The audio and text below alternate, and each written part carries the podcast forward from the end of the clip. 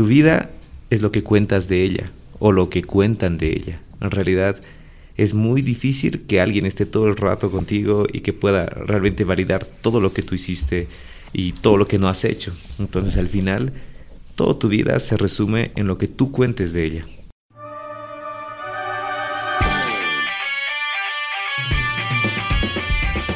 Hola, yo soy Pablo Pando y estás escuchando el podcast No te detengas.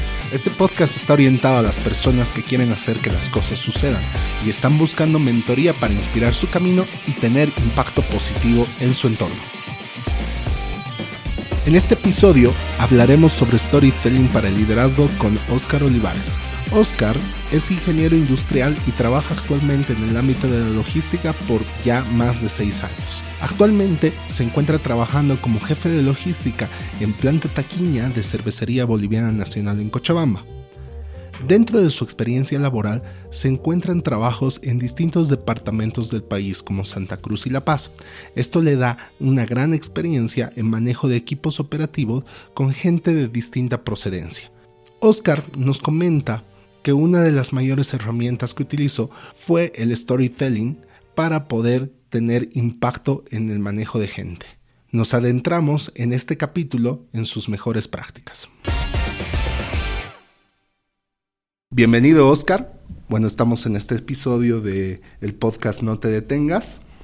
Este va a estar orientado a lo que es el storytelling para el liderazgo, pero evidentemente como una introducción, quisiéramos que te presentes, realmente nos des entender cuál ha sido el inicio de Oscar para llegar al lugar donde está. Hola Pablito, antes que nada agradecerte la invitación. Me parece muy buena la iniciativa del podcast y lo que estás buscando en generar un cambio positivo. A ver, ¿quién es Oscar Olivares? Yo nací en La Paz, un 1 de octubre de 1989. Eh, ya tengo 29 años en este momento. Y bueno, estudié en el Colegio Don Bosco. Estudié Ingeniería Industrial en la Universidad Mayor de San Andrés. Y posteriormente, bueno, en la parte académica Tuve una maestría en UPB y un curso que hice, creo que es uno de los más representativos en el MIT. Dentro de mi carrera profesional, empecé yo como practicante en la Cervecería Boliviana Nacional, después fui analista de planeamiento logístico acá en la estructura central, me moví hasta Santa Cruz para hacer soporte de gestión y actualmente soy el jefe de logística en Planta Taquiña, ¿no? en la cervecería Taquiña. Y bueno, ¿qué más te puedo contar de mí? Es una persona que siempre le ha gustado la música, el arte. Tuve mi grupo musical, fui ahí telonero de los Carcas un par de veces. Creo que es una de las experiencias más lindas que, tengo y recuerdo. Y además tuve la chance desde muy jovencito a aprender poesía y, y a utilizar estas herramientas, si quieres, en el día a día. Esta faceta no la conocíamos de Oscar realmente. Ahorita para mí es una sorpresa. A ver, cuéntanos un poco más. Bueno, sí, a ver, creo que empezó de muy jovencito, de muy niño. Yo tuve la intención siempre de aprender algún instrumento. Bueno, en el colegio también nos lo exigían siempre. Yo durante toda mi época de colegio siempre era el que utilizaba los instrumentos que mi hermano dejaba de utilizar o porque los rompía o porque había cambiado. Entonces, en una de esas, que ya tenía que ir a la clase de música, encontré una zampoña rota por ahí. Bueno, la llevé a clases y ahí comenzó todo, ¿no? Comencé a llevar a la zampoña. Era muy mal alumno de música. Creo que, creo que ahí parte todo, ¿no? Era muy mal alumno. Me estaba yendo muy mal. Y la verdad que me gustaba, pero era muy malo. Entonces, bueno, intenté practicando, practicando. No me surtió haciéndolo solo. Un día mi papá llegó, me vio con esa desesperación de querer aprender y que era la verdad muy malo y me regaló un método con un cassette. Bueno, te hablo de, esos tiempos, ¿no? En los que había cassette para aprender a tocar un instrumento. Y bueno, historia corta, después de un tiempo de practicar, de acabarme el cassette dos veces, llegué a ser parte de la orquesta autóctona de, mi colegio. Después formé mi grupo. De mi grupo logré también profundizar mis estudios entrando al Centro Cultural Carcas. Ahí formé otros dos grupos más en los que ya mi habilidad había crecido bastante, tuve la chance de grabar un par de temas y bueno, en algún punto inclusive fui parte del grupo Moreno, fundamos el grupo Sahai y fue una muy linda experiencia, una experiencia que la llevo y con mucho cariño de corazón. Wow, qué impresionante. ¿Y en qué punto hubo la inflexión de realmente realizar y darle la mayoría de tu tiempo a una carrera profesional en el área de logística y evidentemente posterior a eso buscar posiciones de liderazgo, ¿no? Y bueno, creo que si, si soy sincero, inicialmente habría puesto como objetivo inicial ser músico. Yo le decía en mi casa, incluso siendo muy niño, ser músico profesional. Y bueno, ahí hablando y, viendo muchas cosas más del ámbito musical y, y, también entendiendo cómo funcionan los negocios y las cosas, decidí, con apoyo de mis papás, entrar a una carrera de ingeniería. Creo que ese fue el punto de inflexión en el que tú ves que realmente tu sueño no es simplemente ser un buen intérprete, un buen músico, sino que realmente quieres hacer algo lindo con la música, pero hoy por hoy no estás en la posición de hacerlo. Aún el sueño sigue, creo que el sueño está aún en stand-by. La idea es tener una productora, es hacer algo con respecto a la música y potenciar el talento que hay en Bolivia. Y creo que hoy por hoy no hay una estructura, no hay una entidad que, se encargue de hacer esto. Pero bueno, el sueño está en stand-by porque ahí surgió la parte de que primero tengo que yo formarme para poder explotar todas estas cosas. Y ahí surge, ¿no? Primero un Oscar que entra en ingeniería, que igual tiene ciertos tropiezos al inicio como todos nosotros, y después logra encontrar su camino. Después de salir de la universidad, yo decía, hay dos lugares en los que yo no me veo trabajando. Uno es recursos humanos, porque la verdad no le entiendo nada, y logística, porque si recursos humanos no entiendo algo, logística no sé ni lo que es un almacén, una bodega ni nada. Entonces creo que son los lugares a los que no voy a ir. Yo quiero irme a producción y si no, finalmente me voy a servicios, a programación, toda la parte de, esa automatización. Y bueno, por hacer del destino, acabo la carrera, surge una oportunidad en la Cervecería Boliviana Nacional para ser pasante en recursos humanos.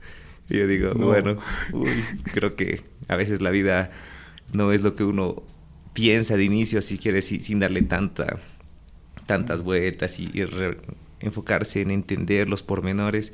Y dije, bueno, creo que es una buena oportunidad, creo que uno puede aprender bastante de las cosas en las que no está habituado. Y bueno, empecé recursos humanos, estuve un poquito tiempo de practicante y surgió una oportunidad de pasar al área logística. Hasta ese momento no conocía nada de lo que era logística ni cómo funcionaba una logística, desde la planificación, desde toda la parte de movimiento de transportes, los camiones, las bodegas. Y bueno, ahí me dan la oportunidad, logro entrar a, la estructura central de la Cervecería Boliviana Nacional y creo que ahí es el momento en el que me termino enamorando de todo lo que es el supply chain, de todo lo que es la cadena de suministro, de la importancia que tiene logística, de ese engranaje que hace que todo funcione y veo que todo lo que había aprendido en la universidad podía ir aplicándolo de poco en poco. Entonces creo que ese es el momento en el que yo decido que encontré una nueva pasión primero y luego comienzo a profundizar más el conocimiento, el entendimiento y también a aportar más y creo que bueno, viéndolo hoy para atrás, ya son seis años que estoy en el área de logística, y creo que han sido seis años muy lindos y puedo decirte con certeza que no ha sido ningún día igual al otro. Que creo que eso es lo, lo emocionante de trabajar en un área de logística. Entonces podríamos decir, si podríamos resumir esa parte de tu vida, bueno, creo que en realidad no solo resume esa parte, sino también incluye el resto de la vida y, aplica a todos, es el hecho de que se hace camino al andar. Sí, claramente creo que hay, dos frases, o sea, el primero sí, caminante no hay camino, se hace camino al andar, es verdad, uno va escribiendo su historia día a día, pero también hay momentos en los que no simplemente es andar, y creo que son momentos en los que son claves el apoyo, tanto de los papás, de los mentores, de esas personas importantes en tu vida que te hacen el apoyo y te dan esa vista general de dónde quieres ir y ese camino que estabas haciendo y vas construyendo y lo vas haciendo cada día, te ayudan a direccionarlo a donde tú quieres estar. Y creo que eso ha sido importante en mi vida. Creo que he tenido muchas personas, empezando por mis papás, mi mamá, mi papá, personas muy importantes, ciertos jefes, ciertos gerentes que tuve, que han ayudado a construir ese camino para el Oscar que soy, que no es el mismo que te aseguro estaba hace seis años empezando en una empresa grande y queriendo hacer algo. ¿Cuáles crees que son las grandes diferencias entre el Oscar del pasado y el Oscar de ahora? Y si podrías mencionar algunas anécdotas que tengas de guía o mentoría que hayas recibido para lograr, digamos, estar donde estás. Bueno, creo que una de las principales diferencias del Oscar de ahora al Oscar de hace seis años es, creo que mi esencia sigue y creo que eso es algo que va a seguir hasta el día que muera, pero uno aprende a valorar día a día, mientras más, pasando los, más van pasando los años, esos pequeños detalles que te da la vida. Y creo que cuando uno es más joven, cuando uno está con esa no sé, ese ímpetu, esas ganas de hacer todas las cosas, pierde esos pequeños momentos y esos pequeños detalles que después te das cuenta que eso es lo que ha ayudado a construir la historia de tu vida. Y si es que tú me dices cuáles son mis mentores, me paro acá y creo que es el momento de hacer una comparación que igual uno de mis grandes mentores me lo dijo para hacerme dar cuenta quién era la principal mentora en mi vida. Fue, yo conocí un gerente en Santa Cruz que me decía que la mejor líder y el mejor ejemplo de liderazgo que tú puedes tener en tu vida es tu mamá. bueno, y nos sentamos con él a debatir de esto durante varias horas, varios días, y me decía, la verdad que una mamá es el mejor ejemplo de liderazgo que tú puedes tener. Es dulce cuando tiene que serlo, es dura cuando tiene que hacerlo. Es verdad, a veces da unos putazos y unas, y unas grandes no sé, huascas, como le decimos acá. Tranqui por, por, las palabras. Ah, Estamos eh, dentro de contenido explícito, así ah, que no hay problema, ah, puedes. qué bueno, qué bueno. Me, siento más tranquilo, si no iba a salir un, pequeño sonido ahí, cada cosa que digo. No, no hay lío. Entonces, y, y, claramente, eso me decía, ¿no? O sea, después de todos esos momentos duros que a veces tiene uno con su mamá, uno no deja de amarla, uno no deja de seguirla, uno no deja de respetarla, y creo que eso es lo que hace un líder entonces, bueno, ahí, te mencioné dos de mis principales mentores. Uno que se llama Ricardo Pacheco, al que le tengo un gran agradecimiento, una gran estima y obviamente lo tengo una admiración. Y a mi mamá, Ana María Quintana, que obviamente poniéndome a pensar y haciendo esa pausa después de esa charla con este amigo, fue clave entender todas las cosas que ella hizo conmigo durante toda su vida y durante toda mi vida para que llegue a donde estoy y obviamente también está mi papá. Y creo que es importante hablar de mi papá porque una de sus principales herramientas para enseñarme, él trabajaba bastante, estaba siempre llegando del trabajo y tenía muy poco tiempo para transmitir muchas cosas. ¿Y qué hacía él? Él utilizaba mucho esta parte del storytelling, que en ese tiempo claramente no se conocía como storytelling, sino simplemente contaba cuentos e historias para hacerte reflexionar y que también te da un pequeño arsenal de, herramientas cuando ya llegas a una vida laboral. Qué, qué, contundente.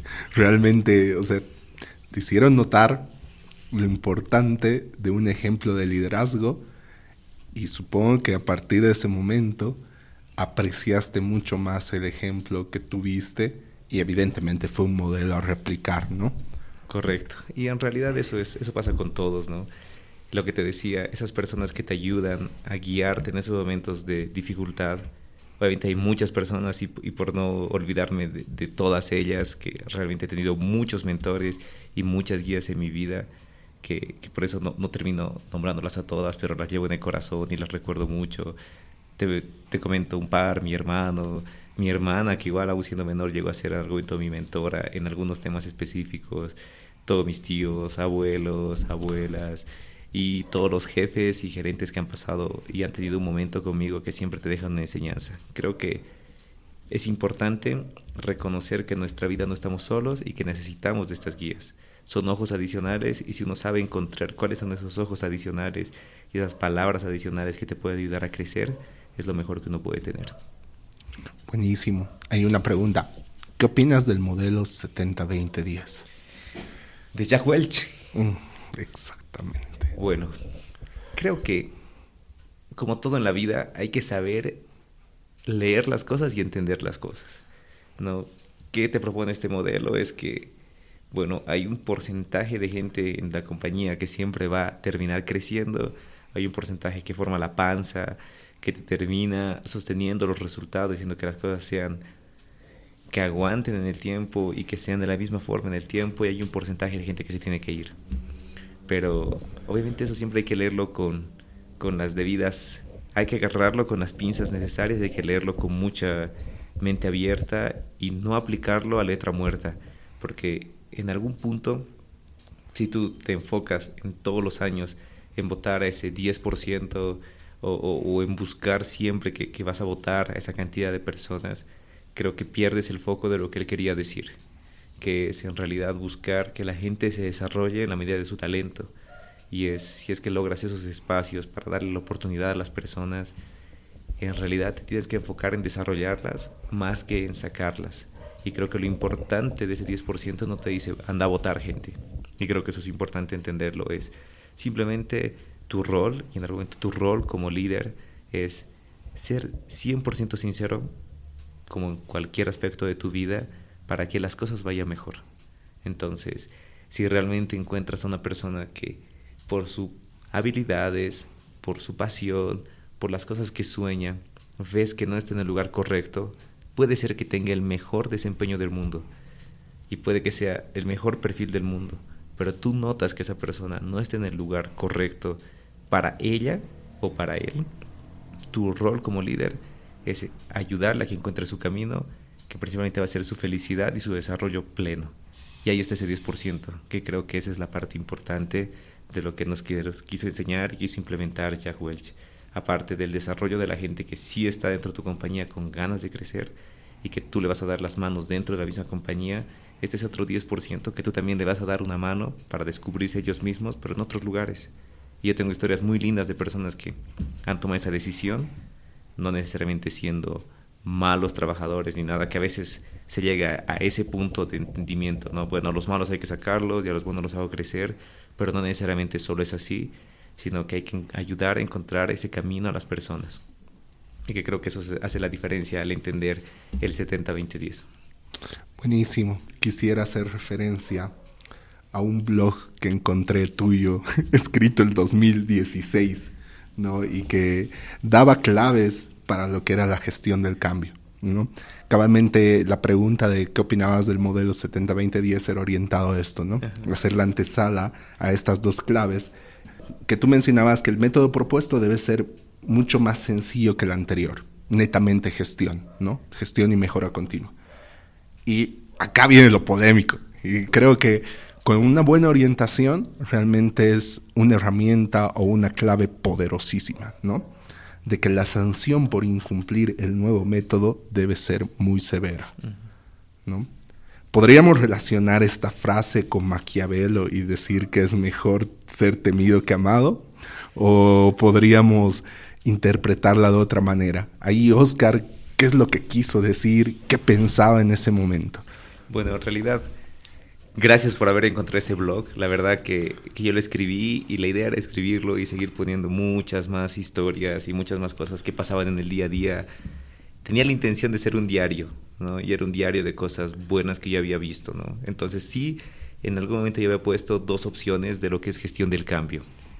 Y, y me tocó verlas y me tocó experimentarlas durante mi primera etapa en la cervecería, si quieres, todo el tiempo que estuve en La Paz y el tiempo que ya me tocó ir a Santa Cruz. Y esto lo escribí al momento de irme de Santa Cruz, al momento de dejar esa planta, después de obtener grandes resultados y grandes cosas. Y ahí observando, y creo que, que no sé si habré dejado el mensaje tan claro, pero observando y con mucho trabajo de implementación que ya había hecho, creo que fácil deben ser en esos más de dos años y medio que implementé unas 10 o 15 cosas por lo, por lo bajo y que implementamos con todo el equipo otra cantidad así de grande, pude encontrar en esa gran cantidad de implementaciones y cambios que hay dos formas de hacerlo. Y eso era lo que yo quería decir. Tú tienes siempre dos formas de hacerlo. Me apoyé mucho en, un libro y en lo que decía Steve Jobs en su biografía, ¿no? que es, hay un paso más allá del punto máximo de dificultad y demás, que es la simpleza. ¿no? ¿Qué tan simple puedes hacer las cosas? Entonces, ahí surge la primera, que es el método propuesto debe ser más fácil de lo que tienes ahora para que realmente seas un tonto si no quieres hacerlo de la nueva forma, porque es muy, muy fácil. Entonces, eso lo, lo, utilicé. La verdad que me tocó ver y tener varias horas mías de, de investigación, de análisis, de modificaciones para bajar un procedimiento. A veces sí me tomaba más tiempo del que en algún momento tal vez lo tomaba otro de mis pares. Pero la diferencia era que en el caso de una implementación tan estructurada, tan pensada, tan simplificada, que realmente solo necesitabas hacer un par de clics para obtener el mismo resultado, cuando la gente entiende eso y ve eso, no hay forma, pero no hay forma alguna en que la gente no quiera hacerlo. Pero ¿cuál es el otro camino? Y a veces el camino fácil que tomamos cuando somos jefes más que líderes o cuando estamos a cargo de un proyecto que nos quema y tenemos las papas quemando y tenemos a toda la gente presionándonos y tú te conviertes en un cuello de botella, es simplemente lanzarlo como está y después vamos a ver que esto vaya funcionando. Entonces ahí, para que eso funcione, necesitas, si es que no ha sido tan simple como el primer ejemplo, necesitas tener sanciones fuertes si no lo cumplen. Entonces, de otra forma, tu cambio no va a tener, eh, no, va a poder suceder y en realidad te vas a quedar en el estado inicial y además con un conflicto adicional de por qué no has podido hacerlo. Pero entonces ahí sugería, y también lo vi implementar de esta forma, sacar una nueva forma de hacerlo. Y al que no cumplía, obviamente tenía cierta sanción o cierto recargo y ciertas cosas y si eso lo controlabas, al final de cuentas terminabas adiestrando a la gente, como que sometiendo a la gente a que haga ciertas cosas, eh, tal vez en contra de su voluntad, pero por miedo a que no caer en esa sanción. Y pasaban a la primera, seguro, posteriormente. Y bueno, lo ideal sería pasar a la primera si es que realmente entendías que, que la gente no va a hacer las cosas simplemente porque tú lo obligues a hacerlo, sino porque quiera hacerlo. Entonces ahí va la, parte importante de esto, es a qué camino quieres ir. Y ahí tal vez se ponía la parte de Maquiavelo. Tú buscabas ser un líder temido, o sea, un jefe temido, una persona temida, que funciona. No te voy a decir que no funciona. Conozco muchos, muchos lugares, eh, muchos estilos de liderazgo y hay mucha gente que realmente prefiere el miedo que, que buscar el compromiso. Y creo que funciona. No te digo que, que no funciona pero creo que funciona en un corto plazo. Y si tú eres cortoplacista y tienes que entregar algo para mañana y lo quieres lograr, creo que lo puedes hacer. Pero no vas a construir una relación y no vas a construir un camino que después alguien más lo pueda seguir armando, construyendo contigo para que esto llegue a un lugar mejor del que partiste. Y ser sustentable. Y ser sustentable. Y además... Vaya enseñanza esa la que nos dejas ahorita. Realmente es, es una aclaración poderosísima. ¿no? ¿Y tienes alguna anécdota respecto a estos dos puntos? Sí, la verdad que sí. Eh, cuenta, cuenta. A ver, bueno, hay, hay, muchas, muchos puntos y creo que, que eso es lo interesante del tema de hoy, ¿no? Y antes de contártelo, es una frase que, que creo que definió en algún momento mi vida y con todo lo que son las historias. La escuché, aún no, no logro recordar en qué momento la escuché, ni de quién la escuché, ni cómo la escuché, pero me dijeron, tu vida es lo que cuentas de ella, o lo que cuentan de ella. En realidad es muy difícil que alguien esté todo el rato contigo y que pueda realmente validar todo lo que tú hiciste y todo lo que no has hecho. Entonces al final, toda tu vida se resume en lo que tú cuentes de ella. ¿No? Entonces, de ahí vuelvo un poco atrás y creo que ahí fue el punto en el que comencé a, utilizar todas mis historias en torno a lo que realmente eh, podría ser una enseñanza. Y bueno, en el primer caso, yo tenía, bueno, llegó un punto en el que yo tenía que implementar algo, ¿ya? Era, era un trabajo de implementación en el que habíamos tenido muchas diferencias de opinión, ¿Se puede saber qué? ¿O es muy reservado? Y, sí, pero no creo que tenga eh, la relevancia si es que, si es que lo cuento, porque no, no es algo que, que lo puedan entender tal vez todos. ¿no? Era un seguimiento, un indicador de una forma. de una forma sencilla, eh, muy corta, y que habíamos tenido discusiones durante ya dos años previo a, que simplemente esto. de cómo se tenía que hacer, de cómo tiene que hacer una operación logística, de que no hay forma de hacerlo, de que sí hay forma de hacerlo. Y, y bueno, era idas y vueltas, idas y vueltas, idas y vueltas. Mucha gente, mucha gente metida, peleas entre mi jefe y otros jefes, gente de Argentina, o sea, todos metidos en qué debería hacerse y qué no debería hacerse.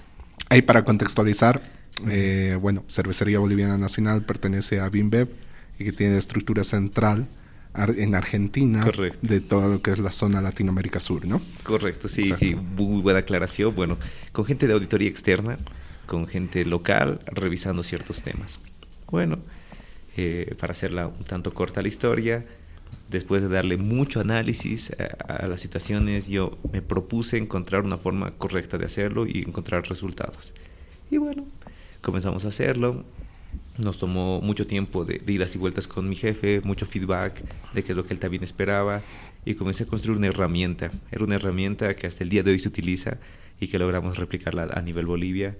Pero íbamos pensando, íbamos dándole vueltas cómo debería ser, qué debería hacerse y después de mucho análisis y mucho tiempo, en algún punto mi jefe pensó que no estaba haciendo nada. Había tenido mucho, mucho trabajo en esto, había hecho muchos análisis, había programado bastante, había consumido varias horas. Inclusive en algún punto me quedaba desde las 7 de la mañana hasta las 11, 12 de la noche pensando en esto todos los días. Y creo que después de eso hubo un momento de, de, de un sacudón también que me dijo, bueno, creo que no estás enfocado en esto y creo que no lo quieres hacer me tomé un día más, fue un día intenso porque había que afinar detalles, había una fecha tope para mostrar realmente todo lo que estábamos haciendo. Y, y bueno, me tocó al siguiente día llegar, mostrar el archivo, yo lo comencé a hacer y siempre hay actores importantes que te ayudan en este paso, ¿no? Y hubo en ese momento una persona que recuerdo de mi equipo con mucho cariño que yo había tenido la chance de trabajar mucho con él y él también estaba muy comprometido con la tecnología, entonces lo llamé, le dije qué le parecía. Era prácticamente armar todo un reporte con dos clics, pero tenía que hacer los clics en determinados momentos. Y me dijo, bueno, hagámoslo. Le enseñé a hacerlo una vez, lo mandó y le gustó. Luego lo llamé, en el día lo hicimos como cuatro veces, yo lo acompañé, lo acompañé durante una semana y la verdad iba perfecto. Solo le enseñé a una persona entonces eh, ahí viene lo poderoso de la historia, ¿no? Yo le enseñé a la persona, le encantó cómo lo manejábamos, había muchas cosas que teníamos problemas previos que se estaban solucionando con esa herramienta, pero solo una persona lo manejaba. Yo lo dejé ahí, la verdad que recuerdo que después creo que llegó una auditoría, llegaron ciertas cosas adicionales, entonces yo perdí el rastro de qué había pasado en ese interín. Pero como era tan sencillo hacerlo y les daba tantos beneficios, Después de un tiempo, yo volví, después de una semana, a volver a hacer seguimiento a este procedimiento. Y tuve la grata sorpresa de encontrar que ya no era solo uno que lo hacía, sino que eran ya cuatro personas que lo hacían. Y yo no los había enseñado. Entonces, solo seguí viendo y ahí fue la etapa de observación de cómo realmente un cambio puede ser tan poderoso e implementarse sin necesidad de presionar a la gente porque lo haga y después vi que ocho personas lo hacían. Y el momento cúspide fue cuando vi a mi jefe hacerlo sin que yo le haya explicado. Y en realidad era solo hacer dos clics y me dijo, qué buena herramienta. Creo que fue la mejor herramienta que hemos implementado en el tiempo. Y bueno, yo después convencido del poder de la herramienta, de los beneficios que traían, mejoró dos, tres indicadores ese año mejoraron un montón. Ahí para contextualizar podemos saber qué herramienta era, cuál era su fin. Bueno, y... es un control corto de cuántos camiones tienes en espera y cómo está tu gestión a partir de esto. ¿no?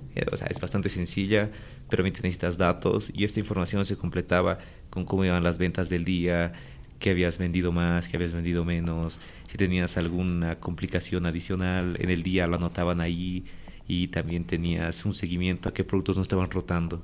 Entonces creo que al final atacamos a todos los puntos. Era muy buena herramienta, dio muy buenos resultados y la gente le encantaba hacerlo. O sea, al punto de que mi jefe, que obviamente a él no, no le gustaba tal vez meterse tanto a la parte operativa, aprendió a hacerlo.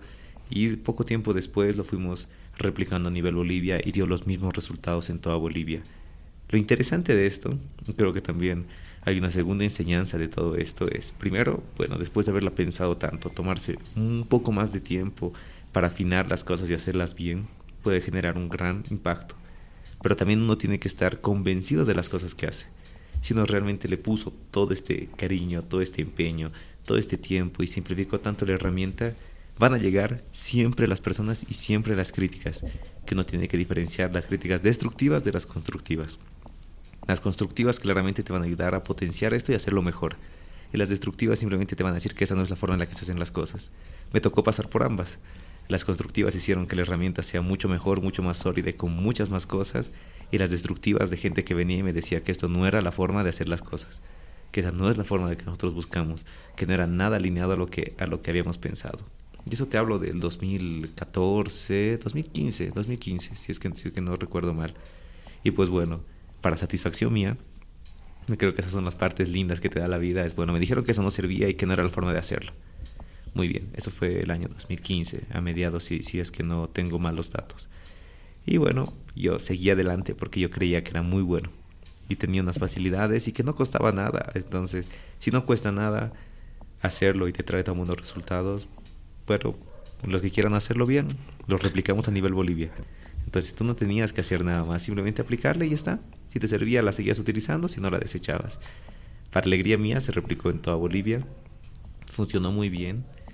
Y años después, y esa es la parte interesante, años después vino ese comentario a nivel compañía global que decía, gente, tenemos que ir nosotros en camino de la automatización y simplificar los procesos y tomaron como buen ejemplo lo que habíamos hecho.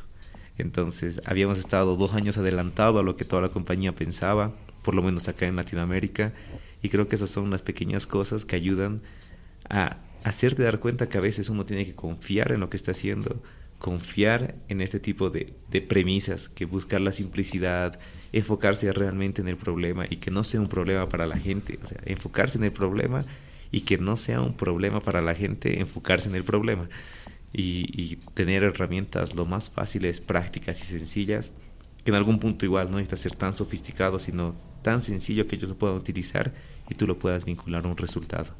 Y bueno, esas son parte de las cosas que uno, que uno aprende. Volver algo más sencillo. Perfecto. Correcto. Y por el otro lado, las sanciones, ¿no? Creo que hay ejemplos muy claros. Que es, ok, agarras, compras un cuaderno para que alguien registre algo y bueno, se lo das y le dices, tienes que registrar a partir de ahora esto. No le explicas ni por qué, ni cómo, pero simplemente le dices, al final del mes, si es que no está lleno, te lo cobro a ti. Te aseguro que va a funcionar, tal vez no con la contundencia y con el análisis que necesitas, puede que mejores una cosa, no el 100% de lo que querías lograr, pero lo va a hacer con miedo y en algún punto, cuando desaparezca esta presión o tú dejes de controlar, lo va a dejar de hacer. Pero esas son las dos partes que hablaba de la gestión del cambio sobre el otro tiene que ser muy duro y muy consecuente con lo duro que seas. Wow, qué gran enseñanza. Realmente son dos aristas de la gestión del cambio bastante claves, ¿no? Que, es bueno considerarlas. Bueno, perfecto. Introduciéndonos un poquito más a lo que es el storytelling. Em, ¿Tú crees que el storytelling es un complemento para el liderazgo o es el liderazgo en sí mismo? No, no, el liderazgo es mucho más grande que el storytelling. O sea, creo que es preciso hacer una pausa y hablar de manera separada, pero a la vez en qué puntos llegan a tocarse entre el liderazgo y el storytelling. Creo que la parte del storytelling toma más fuerza como hasta concepto cuando hablamos del marketing y de marcas y cuando lo vinculamos con el liderazgo se vuelve tu marca personal. Aunque no necesariamente simplemente necesitas ser líder, que es la palabra de moda, como palabra, sino que uno tiene que encontrar esa marca personal, independientemente si es que su rol sea de liderar grandes equipos o grandes ejércitos, a simplemente liderar a dos, tres personas o liderarse uno mismo. No, pero creo que sí es importante y es una herramienta clave al momento de que uno va a tratar con más gente, ¿no? Y uno va a buscar cierta influencia en la gente, de manera lo más sencilla posible y lo más agradable y qué tan aceptado va a ser. Perfecto. Creo que tocaste un punto muy, muy clave de esto, ¿no? Que se llega realmente a confundir, ¿no? Y uno piensa que el storytelling, bueno, evidentemente es algo que se puso muy de moda debido al marketing, ¿no? pero ya, ya lo vemos que se puede aplicar en todo y podemos llegar a confundir el hecho de que sea el liderazgo como tal, pero no lo es, ¿no? No, correcto, no, no lo es. Creo que es una parte importante, creo que es una herramienta más en la cajita de, herramientas que un líder va construyendo en el día a día y con el pasar de los años, pero creo que no es el liderazgo en sí. Sí considero una herramienta clave para ciertos momentos y, y, creo que no hay que tampoco dejarla de lado. Creo que es muy importante tenerla ahí y que alguien que ya sea un líder con mucha influencia va a encontrar en este storytelling una herramienta más para llegar a sus objetivos, tal vez de manera más sencilla. La simplicidad, realmente te ha marcado, lo repites todo el tiempo. Sí, hay que muy ser bueno simples. eso, muy bueno eso. Bueno, acaba mi siguiente pregunta y está orientado a lo que sería el lado oscuro del, de las historias, de la narrativa, del storytelling como tal, ¿no? Lo podría resumir en una en una frase, ¿no? De me estás contando cuentos, digo. O sea, realmente podríamos interpretar el storytelling en su más alto nivel de retórica como una mentira. Hay que, hay que separarlo, ¿no? O sea, creo que, creo que sí hay un punto ahí en la parte oscura del, del storytelling y creo que la mayoría de, de las personas que, que, no les utilizan tanto este término que, que habíamos charlado ya que es nuevo, dicen, me le está guitarreando todo el tiempo, me le está charlando todo el tiempo y, y todos son historias con él. Creo que ahí es importante cuidar mucho la autenticidad y también no es, y es un buen punto para, para hablarlo acá, es que no estás contando historias todo el tiempo. Y que al igual que cualquier publicidad o cualquier campaña de marketing, tiene que estar direccionada y tienes que tener el objetivo claro de lo que quieres lograr y con quién quieres lograrlo. No vas a estar contando historias todo el tiempo porque totalmente sí, vas a perder veracidad. ¿Quién quiere tener un líder que se la pase sentado en la esquina contando cuentos? O sea, está bien. Como el abuelito de los Simpsons. Correcto, o sea, no vas a tener a alguien sentado alrededor de gente y todo el día contando cuentos y alguien más que entre y sigues contando cuentos. Y en algún punto se te van a acabar los cuentos porque no estás haciendo tu historias. Simplemente estás contando cuentos y ya no eres un actor principal de las historias, sino simplemente te dedicaste a contarlas hasta que se te acabaron y dejaste de tener impacto. Creo que es importante ahí saber diferenciar el cuándo, el por qué y el con quién vas a hacerlo. Porque ahí tú vas a tener el impacto correcto y la influencia correcta para que esa persona cambie una actitud negativa o reforzar una actitud muy positiva que está teniendo.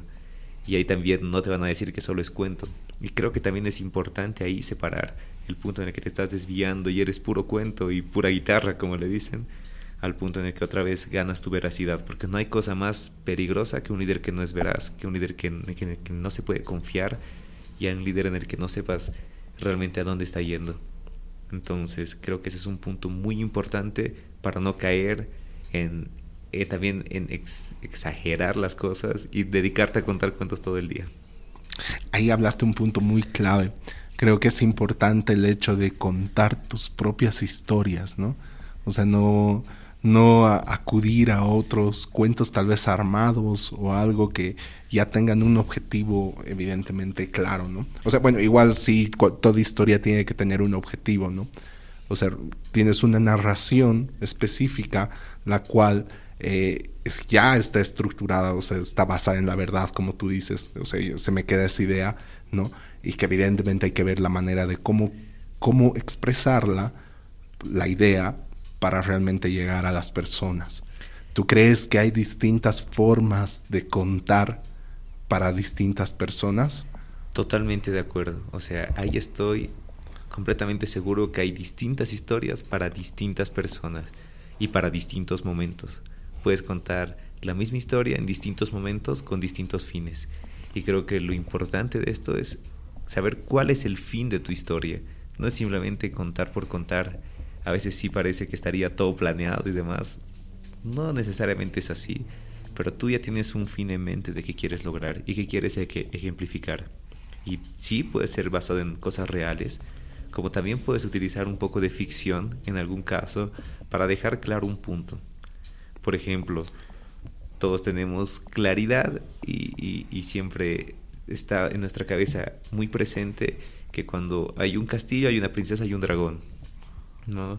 Y obviamente en algún caso uno puede apoyarse de estas figuras mentales que están muy fuertes, como que, mira, tu dragón, o sea, estás dejando que, que esta parte de, de, de, tu castillo se caiga, de tu dragón, o inclusive tu princesa o tu príncipe, para no, para no ir a ciertos lugares, eh, si quieres, de, de género, ¿no? No, ¿no? no es la idea en este, en este podcast, sino simplemente dejar claros ejemplos que a la gente le ayude a entender qué es lo que está pasando en ese momento y cuál es la actitud que tú estás impulsando a que siga o impulsando a que deje de pasar todos los días.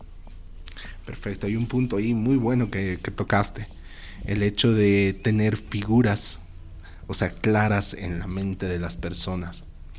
Acá hay un tema que realmente a mí me, me, genera mucha, tal vez duda y, e interés también, ¿no? Que es el tema de la comparación de lo que sería la intuición con la razón, ¿no? Porque hay un momento, digamos, en la historia de la humanidad que evidentemente, o sea, comenzamos todos con las historias, el lenguaje como nuestro mayor medio de difusión de cultura, ¿no? Pero luego pasamos a lo que es del mito a la razón, ¿no? Y empezamos con un análisis más crítico. Acá me, me encanta preguntarte esto porque desde la época que, bueno, tuvimos la oportunidad de trabajar en la misma empresa, eh, yo vi a Oscar como una persona altamente analítica. Y acá digo, ¿en qué momento Oscar empezó a contar historias? Entonces, porque creo que la historia va a lo más profundo e intuitivo de las personas.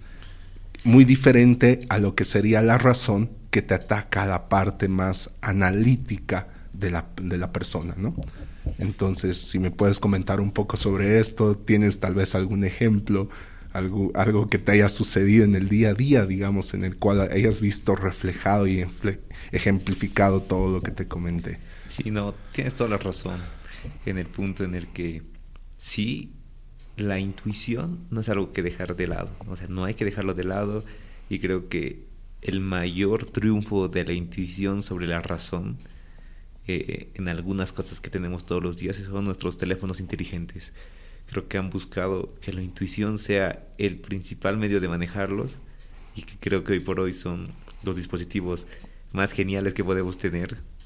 Más allá de que trabajen a partir de la razón, de haberte enseñado cómo manejar las cosas, simplemente se apoyan en tu intuición en cómo vas a hacer las cosas y las terminas haciendo. Entonces creo que ese es un punto importante. Al analizar estas cosas igual el Oscar analítico, el Oscar que 100% está pensando y razonando todo el tiempo, también entiende que la intuición es una parte importante de que uno tiene que formar, al igual que la inteligencia, que el razonamiento lógico-matemático, la intuición igual se practica y uno tiene que ir practicándola, ir viendo igual cómo está esto. Steve Jobs, bueno, yo admiro bastante a Steve Jobs, lo practicaba tu, bastante. Tu ídolo, ¿no? Sí, sí. Ahí justo te iba a preguntar eso. ¿Qué, ¿Qué, recomendarías para ejercitar, digamos, la intuición? ¿Qué es lo que hace Oscar? Y bueno, ah, nos hablaste igual ahorita de tu ejemplo de Steve Jobs, ¿no? Perdón que te haya interrumpido. Bueno, en realidad la intuición, al igual que, que bueno, sí se apoya en la razón, porque obviamente no vas a intuir cosas que tú no sepas que van a pasar, sino simplemente tu cuerpo y tu mente se va predisponiendo a ciertas reacciones que vas a tener de acuerdo a ciertos eventos. Entonces, y es como jugar ajedrez, ¿no? ¿Cómo puedes anticiparte a las siguientes jugadas simplemente a partir de tu intuición? ¿Cómo se practica? Bueno, primero entendiendo que lo que tú vas armando de los posibles de los posibles resultados de las cosas que haces van van pasando. Entonces, tú ya sabes qué cosas van a ir pasando sin necesidad de que hayan pasado. Y haces el juego de que tu mente, que en realidad funciona así, sea un simulador. Tenemos el mejor simulador del mundo, que es nuestra mente. Que en realidad ahora podemos hacer una prueba incluso. Tu mente funciona simulando todo el tiempo y si te digo, imagínate Pablito, comerte un helado, ok, comienzas a imaginarte el helado y te digo, ¿y te comerías un helado que sea sabor queso con yahua? Y directamente te generó, que... no lo probaste. No, para Nunca nada. Nunca lo probaste. Es algo que está 100% en tu mente. Pero asociaste cosas, simulaste y te dio un resultado que no es el que tú quisieras. De entrada, a Pablo no le gusta nada picante, así oh, que entonces, de ahí ya sal, sal, nació el rechazo. Entonces tú ya tienes ciertos parámetros de simulación en tu mente que, que, ayudan a que tú también te anticipes. Es una forma en la que las personas tenemos eh, la capacidad de anticipar ciertos eventos que nosotros, sin haberlos experimentado, sabemos que está mal. Por ejemplo, si tú sabes que lanzas una, un huevo desde seis pisos de altura, sabes que va a explotar. Ahora salta tú. Creo que no lo vas, no vas a saltar de buenas a primeras porque tú crees que te va a pasar lo mismo que al huevo. Nunca has saltado, tal vez nunca te has caído, pero sabes que va a doler. Entonces, eso es como tú vas entendiendo esos pequeños detalles que tiene la mente que es tan poderosa y las aplicas en el día a día. Vas tú armando los escenarios y vas viendo qué escenarios realmente se cumplen a partir de tu intuición, que obviamente en ningún caso es una ciencia cierta todo lo que vas a hacer, es un camino de descubrimiento y cómo vas ampliando estas percepciones del mundo en general, que es en realidad un sistema general y cuanto más tú puedas desbloquear de entender qué está a tu alrededor y cómo funciona, te ayuda a practicarlo. Y eso depende entonces de la perspectiva y los valores. Correcto. O sea, el valor que le das a las cosas, ¿no? Cómo, cómo, las ves, digamos. Y en realidad si las ves, yo, yo diría ahí, creo que es ah, importante el, el, paso uno, si es que ves las cosas. Y ese es a veces el gran punto en el que todos nos perdemos porque no sabemos ver ciertas cosas. Verdad. Voy a, voy a recurrir a algo medio esotérico, metafísico, una frase, pero creo que ejemplifica perfectamente lo que tú dices.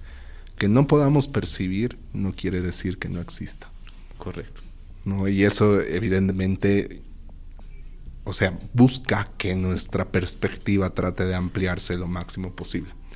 Pero bueno, ¿a qué voy con este tema de los valores y la perspectiva? Porque creo que evidentemente es necesario que las entender los valores de las personas, ya mezclando otra vez el storytelling, el liderazgo y lo que sería la intuición, entender los valores de las personas para poder tener la llegada. Entonces, ¿tú qué herramienta aconsejarías para lograr esto en el liderazgo de equipos de trabajo altamente competitivos? Se me ocurre ahí en la cabeza tal vez entrevistas cara a cara, pero ¿Qué te dice tu experiencia? Cuéntanos, cuéntanos, por favor, Oscar. Bueno, y, si hablamos de experiencia, y si hablamos de algunas historias, creo que es clave lo que decía al principio, ¿no? El cuándo, el qué, el cómo y el, y el por qué hacer las cosas que te lleva a, encontrar el momento justo y las palabras justas para contar una historia. Puede ser apoyadas en, en la realidad o en la ficción, pero buscando siempre generar cierta influencia y algún reforzar las cosas buenas o tal vez cambiar las cosas malas o simplemente dejar un punto claro. Por ejemplo, voy a aprovechar en contarte una historia que, que es clave y tal vez les, sirva a alguno cuando tiene algún nuevo ingreso o cuando está tomando ciertas cosas nuevas en, en, el trabajo, ¿no? Ahí me lo contaron también, así que no soy el autor de esto, me la contaron en algún momento. Y me la guitarrearon, no, mentira. No, no me la y fue muy buena y creo que yo después de eso la comencé a contar a muchas personas y bueno, la siguen repartiendo. No sé de dónde habrá venido, pero me lo contó a mí un jefe. ¿Y hasta dónde habrá llegado? Sí, y hasta dónde llegará. Bueno, entonces, un ejemplo, vamos a poner una situación en la que todos somos nuevos en algún momento en algún trabajo o en alguna actividad que estemos haciendo y por lo general siempre hubo alguien detrás de nosotros que ya hizo las cosas y que por X o Y motivos se fue y dejó y tú estás tomando esa posición que esa persona la tenía. Lo natural es que cualquier persona que toma una nueva cosa y alguien ya estaba en ese puesto, tiende a echarle la culpa a la otra persona de todas las cosas malas que están pasando. Y en ningún momento toma la responsabilidad de sus hechos, de que desde, el día uno que él pisó, ya no son las cosas del otro. El otro ya no existe, sino son tus cosas y es tu responsabilidad. Si hay cosas del pasado que te vayan a afectar, sí, que te van a entender, te las van a entender, pero no pierdes tú la responsabilidad y el adueñarte de esas cosas que a partir de hoy las cosas que pasen son mías y que aunque sea que esté mal atrás, está en tus manos cambiarlo. Entonces, esta es la historia. Esta es la historia que, que ya fui contando varias veces porque me tocó renovar varios equipos y ser parte de varios equipos. Y perdón, ahí para, para ver, eh, medir tu envergadura. No, perdón, suena algo vanidoso eso, pero ¿Cuántos equipos son los que ya han renovado? Wow, en realidad creo que en general, si voy contando como, como cantidad de equipos ahora como líder, me tocó renovar tres equipos, creo, en general, porque apenas se mueve una persona y ya tienes un nuevo equipo. Sí. Podría ser tres o cuatro, otro cuatro veces que tuve que, que rearmar el equipo directo. Obviamente el equipo más grande estaba ahí sólido para sostenerlo.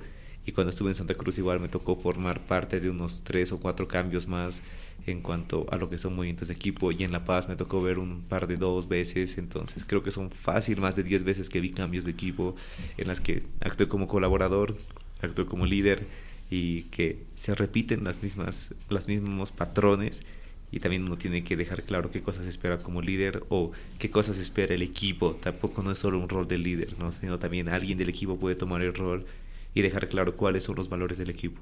Entonces, voy a la historia. Resulta que tú estás llegando nuevo. Agarra, vamos a tomarte como ejemplo Pablito, así que bueno, Pablito no está en el puesto, agarra, está justo había alguien que hacía este podcast previo a ti y, y, bueno, se acaba y se va y te dice, bueno, Pablito, mira, te estoy dejando todo esto. Y mira, como la última señal de, de tu capacitación y además de, de, todo el trabajo que yo estaba haciendo acá, si quieres, hay un tanto gris que siempre lo dejo para la imaginación Ajá. del que escucha. Entonces vuelvo a la historia. Y te dice, bueno, Pablito, ya que ahora te toca tomar este podcast, te voy a dejar como última enseñanza estos dos sobres. ¿no? Y te deja dos sobres. Te dice, mira, la primera vez que te pase algo muy, muy crítico, te pase el peor problema y no encuentres la forma de solucionarlo y nadie que pueda ayudarte, abres el sobre que dice número uno y te lo marca, número uno. Muy bien, te lo deja. Entonces está bien. Y bueno, y el segundo sobre, bueno, el segundo sobre tiene la misma función, dándote el número dos y te dice, la siguiente que tengas tú el segundo problema así tan grande, tan crítico, que tú ya no sepas cómo solucionarlo y que no haya nadie más que pueda ayudarte, abres el segundo sobre. Perfecto. Agarra a Pablito, abre el cajón y deja los dos sobres. Está yendo todo bien, el podcast va muy bien. Y bueno, resulta que uno de esos días X y bueno, aquí tienes un jefe, ¿no? Bastante bastante duro, ¿no? Y te dice, tienes una entrevista principal que vas a salir en vivo, pero te falla la persona porque no coordinaste los pasajes, eh, no, no, no coordinaste el horario y el día. Uy, no, bueno, tenían la transmisión en vivo pagada que te cuesta mil, dos mil dólares y que ya el jefe había desembolsado y esperaba el retorno de eso con la audiencia y, y no la logra, no la logra encontrar.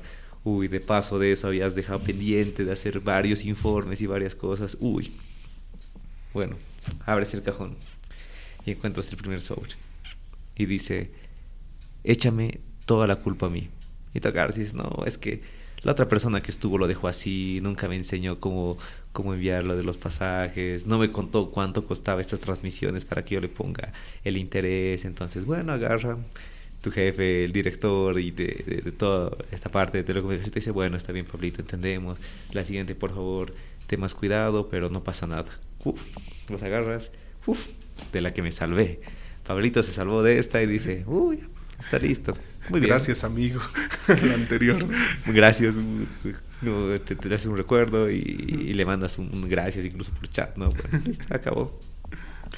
Y segunda, segunda ocasión, pasa otra vez un año y esta vez se multiplica el problema. Tenías un podcast en el que tenías que viajar y entrevistar a 10 personas, pero resulta que nunca confirmaron a las 10 personas, que, que igual la transmisión esta vez costaba el doble, costaba 4 mil dólares y que estaba pagado para dos horas con un equipo especialista para hacer toda esta transmisión. Y resulta que el equipo está ahí, pero no tienes a las personas, el guion falló, no tenías nada y dices, uff, listo, con esto me voy. Pero te acuerdas que tenías otro sobre y que lo habías llevado justo en la maleta y agarras, lo abres. Y el segundo sobre dice, comienza a escribir dos cartas. Uy, qué complicado. Sí, es, bueno, Realmente. creo que eso ayuda bastante cuando uno, cuando empieza y cuando uno está ya manejando equipos y es, dice, a la primera que te dan la excusa, tú le cuentas esta historia. No necesariamente es nada malo, no necesariamente estás amenazando a nadie, no estás utilizando ningún tipo de, de no sé, un feedback negativo o de palabras negativas. Simplemente estás dejando claro que hay que tomar responsabilidad sobre las cosas. Cuando la persona ya lo completa en su mente qué pudo haber pasado, es la habilidad del narrador el que adecua las cosas a lo que él está viviendo. porque si es que lo haces con otra historia y, si yo te hablo a vos en este momento de una panadería, tal vez es algo que se parece a ti y que tú entiendes y que tú te haces parte, o que tal vez no es algo que, a ti te interese y que tampoco entiendas.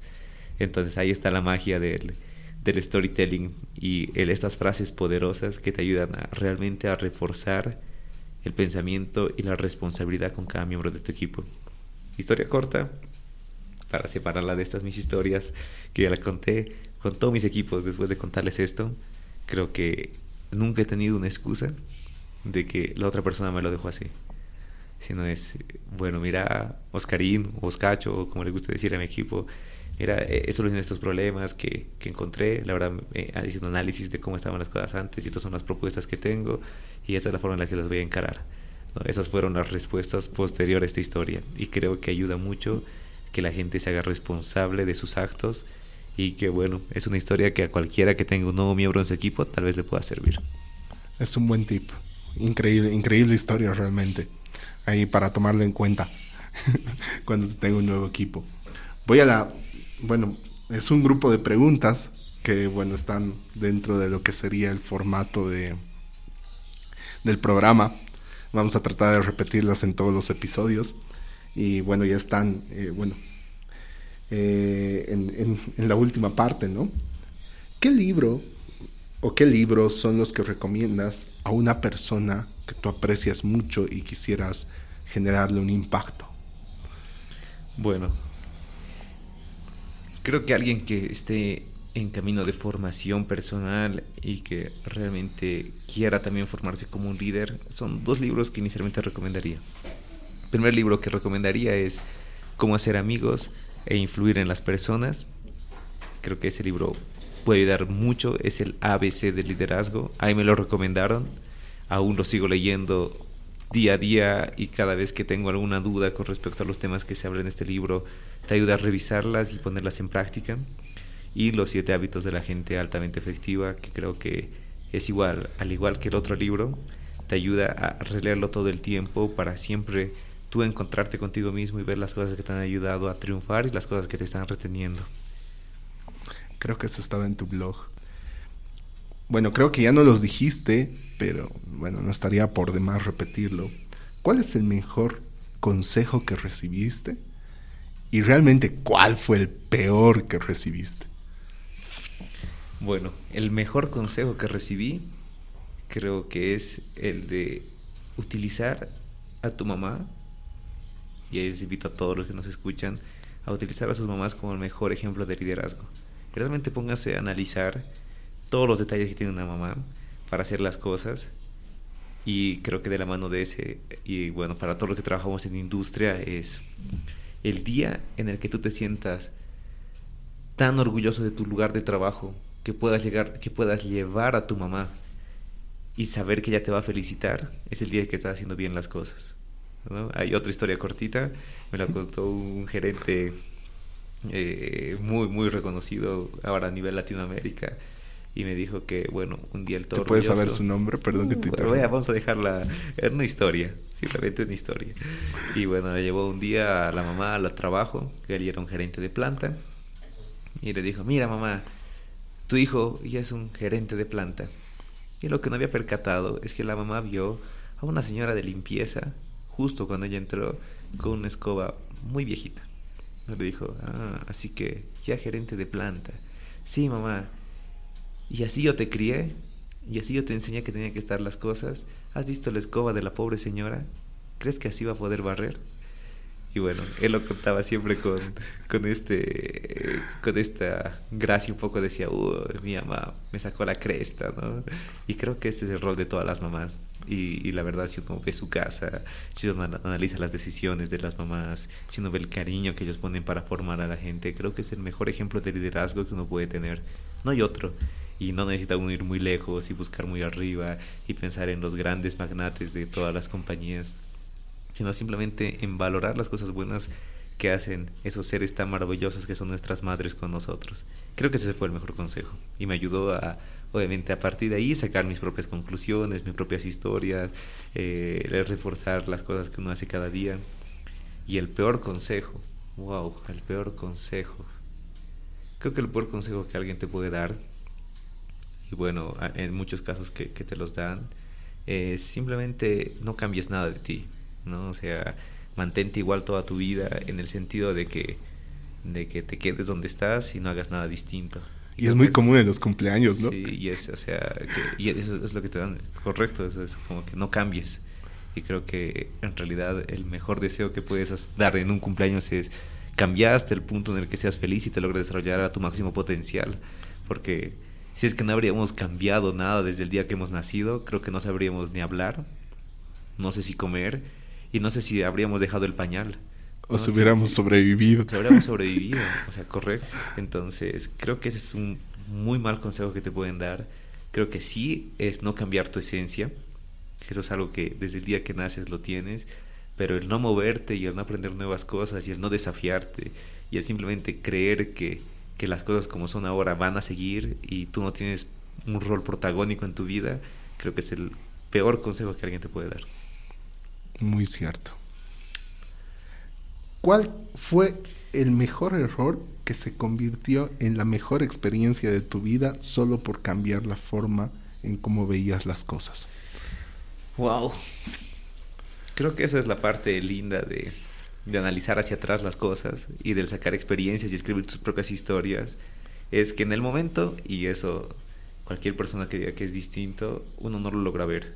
Inclusive todas las desgracias y todas las cosas malas uno simplemente reniega y reclama, incluso los que son creyentes reclaman a Dios, los que no son creyentes se reclaman al universo o a lo que, a lo que ellos creen que esté manejando y dicen, ¿por qué a mí? ¿Y por qué pasan estas cosas? Pero cuando uno comienza a juntar los puntos hacia atrás y entiende las historias hacia atrás, se da cuenta de que hay momentos claves que tal vez han sido fracasos en su momento, pero te han ayudado a tomar las mejores decisiones.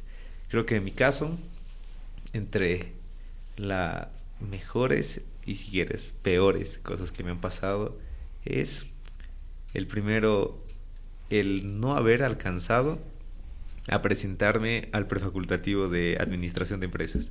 No digo que administración sea para nada malo, ¿no? sino que yo no alcancé a presentarme a, este a estos prefacultativos para estudiar en algún momento cuando estaba saliendo del colegio y directamente al no tener otro, otra chance y conversando con mi hermano me dijo, mejor estudia ingeniería industrial. Y creo que fue una de las mejores decisiones de mi vida. No, no digo que administración para nada, para los que nos escuchen, me encanta la administración. Es más, hice una maestría en eso. Pero creo que fue una, un momento clave en mi vida porque ahí aprendí muchas cosas. Aprendí al empezar a estudiar mis propias limitaciones y que lo que yo creía que era muy bueno, la verdad no era tan bueno. Necesitaba trabajar más, necesitaba aprender más y necesitaba encontrar esa mi vocación y ese sentimiento que hasta el día de hoy está conmigo, que es si me caigo me levanto y tengo que levantarme más rápido de lo que me caí. Entonces, eso me enseñó mucho esa carrera y creo que hoy por hoy se volvió una de las, si quieres, mm, no sé si, si tanto como fracaso, es un pequeño desliz de, de olvidarte las fechas y de olvidarte que tenías que postularte una carrera y elegir otra que resultó siendo tu vocación. Un pequeño error. Un pequeño error, obviamente. Que fue una gran posibilidad. Hoy me abrió un mundo entero, igual que obviamente después el aplazarte ciertas materias, incluso el no entrar a la universidad. Obviamente no puede ser una gran depresión, un gran momento, pero uno encuentra ahí cosas más importantes que directamente conseguir una nota. Y es uno aprende cuáles son sus limitaciones o que en realidad aprende que no tienes limitaciones y uno comienza a esforzarse y demostrarle que puede. Y esa fue una de las mejores enseñanzas posteriores al entrar. Me costó mucho, no, no voy a negarlo, me costó mucho ingresar a la universidad, pero una vez que ingresé fue el segundo momento en el que dije, realmente, qué bueno que escogí, qué bueno que pasó. Qué bueno. Oye, increíble realmente. ¿Qué antes creías que ahora crees que es un error? O sea, dices, pucha, realmente era era un imbécil, era, muy inmaduro o algo así. Y, realmente fue necesario estar equivocado, o sea, cometer ese error, tener el contraste para entender de que, o sea, de que lo necesitabas para crecer, ¿no? Pregunta, pregunta complicada. Creo que ahí lo, lo importante es nunca dejarse abatir con las cosas. Obviamente sí uno puede pensar, igual que ahora estamos en época de, Avengers y demás, que puede haber 14 millones de posibilidades de las cosas que pudieron haber pasado y no pasaron, y uno puede dedicar todo el tiempo de su vida pensando en cómo habría hecho cada una de esas cosas que eran malas eh, de forma distinta y que hoy estarías en un lugar distinto. Pero hay un proverbio hindú, si no recuerdo, que dice que nada es distinto a lo que a lo que es ahora, o sea, nada nada pudo haber sido distinto a lo que es ahora. Entonces, así evitas pensar en el pasado y qué cosas habrían cambiado. Pero creo que sí hay cosas que uno con el pasar del tiempo va madurando y va entendiendo que no necesariamente están tan bien como uno creía. Y creo que ahí uno va valorando más las cosas como las que yo te decía, ¿no? Eh, la verdad que cuando uno es más jovencito, comienza a, preocuparse mucho en el fin, mucho en el, en el final, mucho en simplemente las cosas grandes y espera que todas las cosas en tu vida sean cosas grandes. Y como que, wow, si es que vas a ser, no sé, profesional y vas a ser ingeniero, vas a ser licenciado, o vas a ser lo que fuera que seas, eh, chef y demás, uno se imagina eso como el gran resultado de su vida y que le va a dar la gran cantidad de, de sabiduría y va a ser el punto en el que uno mágicamente se convierte en, en, alguien distinto. Pero creo que, que no es así. Creo que es en realidad con el pasar del tiempo y eso me di cuenta que hay que valorar esos pequeños momentos, ese llegar a tu casa al final del día, el tener dos minutos para pensar qué cosas buenas pasaron en el día y qué cosas no pasaron en el día y qué cosas malas pasaron en el día y sacar aprendizajes todos los días y entender que en esas pequeñas cositas tú has vivido.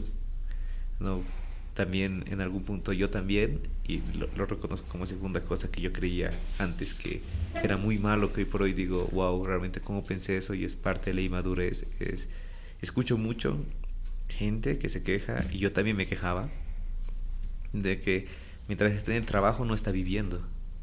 O sea, como que la vida y el trabajo fueran dos cosas totalmente distintas y creo que en algún punto alguien que cree eso está en el lugar equivocado trabajando, primera cosa. Y segunda cosa, creo que si es que no piensas que las 24 horas del día estás viviendo, sea en el lugar en el que estés, hay otro gran problema ahí. Entonces, cada día te da una enseñanza con cada persona que te topas. Y si es que no estás, si tú crees que no estás viviendo, es que estás en el lugar equivocado. Y está en tus manos el poder cambiarlo. Porque igual el trabajo y la vida son parte de una sola cosa. Y en algún punto uno comienza a creer que son dos cosas distintas que la diversión es totalmente ajena a lo que está haciendo en el trabajo y que el trabajo es aburrido. ¿Por qué no el trabajo puede ser divertido? Y creo que esa es otra enseñanza muy buena. Es, al principio me preocupaba mucho por el trabajo y en el trabajo también era todo presión y todo estrés, hasta que entendí que es diversión. Y bueno, mientras más te diviertas, mejor haces las cosas. Y como historia chiquita igual, aprovechando que es storytelling, creo que eh, parte de las claves bueno, haciendo mucho quedamos como con mi equipo y con toda la cervecería como la mejor cervecería de Latinoamérica y la segunda mejor cervecería del mundo. Y bueno, yo llegué, estuve de viaje un mes, cerca de un mes, para acabar este curso que, que tú igual lo estás haciendo ahora en, en, Estados Unidos, en GCLog, parte de los programas del MIT. Y volví, estábamos cerca de una auditoría global, quedaba prácticamente una semana y media. Y directamente estaba a llegar mi equipo con un estrés a full, realmente muy estresados, con muchas cosas pendientes, no porque no habíamos hecho muchas cosas antes, sino estaban todas muy bien hechas, solo que al momento de preparar una auditoría global y al momento de tú eh, mostrar todo lo bueno que tienes, como que comienzas a pensar en las mil cosas que quieres mostrar y anotas las mil cosas que quisieras resaltar de tus cosas buenas y te das cuenta que son mil y que tienes muy poco tiempo para inclusive armar una pequeña presentación de cada una de ellas. ¿no? Entonces, bueno, llegué, lo primero que hice fue juntarlos, recordarles por qué estábamos ahí, cuál había sido todo nuestro camino para llegar a ser los mejores y les dije diviértanse, divirtámonos, este es nuestro momento, es nuestra oportunidad, recuerden las cosas buenas que hemos hecho para llegar acá y quiero verlos reír todo el tiempo. Y bueno, me aprendí una serie de chistes, que es otra parte, no sé si será storytelling, pero creo que es importante que un líder deba, deba tener un buen, un buen, si quieres, toolbox de chistes para poder sacarlos en algún momento. Y la pasamos tan bien, pero tan bien, que llegado el momento, la autoría se notaba ese, ese estar relajados, ese, ese haber ya pasado ese momento, ese disfrute que nos hizo resaltar bastante. Y se transmitía, se transmitió a todo mi equipo, pasó a todo mi equipo, que de momento completo de estrés, de que incluso tuvimos una auditoría interna previa unos días antes para ver cómo estábamos y salió muy mal por el nivel de tensión. La comenzamos a pasar tan bien, pero tan bien que luego nos tocó entrar al vivo y fue espectacular. Fue mostramos todas las cosas que teníamos de la forma más natural posible y como resultado, bueno, ya, ya está escrito, ¿no? Quedamos como segundos mejores del mundo y creo que es un orgullo nacional y creo que es algo que alguien puede lograr y, y nosotros no tenemos una limitación como bolivianos de no soñar estar en esos lugares del mundo. Totalmente. Felicidades, Oscar, realmente un buen ejemplo y aparte que eh, un gran logro. Grandísimo logro, realmente. Y bueno, para finalizar, si tuvieras que resumir este episodio en una frase, ¿cuál sería? En una frase. Bueno, voy a tomar la frase que dije en algún momento y es, nuestra vida es lo que contamos de ella. Y creo que les invito ahora a todos a comenzar a escribir esas historias y contarlas y practicar bastante para que logremos un impacto más positivo en las personas y logremos realmente generar una influencia positiva en todas ellas. Gracias, Pablito. No, de nada. Más bien gracias a ti, Oscar. Y bueno, con esto finalizamos este episodio sobre storytelling para el liderazgo.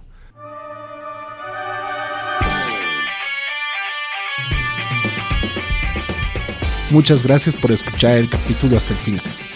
Espero que el contenido haya sido de gran utilidad para ti. Si conoces a alguien que necesita inspiración, motivación para su camino, no dudes en compartir este contenido. Pueden encontrarnos en su plataforma favorita para escuchar podcasts, entre estas Spotify, Apple Podcasts, Google Podcasts, o si son más clásicos, pueden entrar a la página web notedetengaspodcast.com y descargar nuestros capítulos desde el reproductor web. En el sector de contactos de la misma página pueden darnos recomendaciones de personas a entrevistar, sugerencias y comentarios.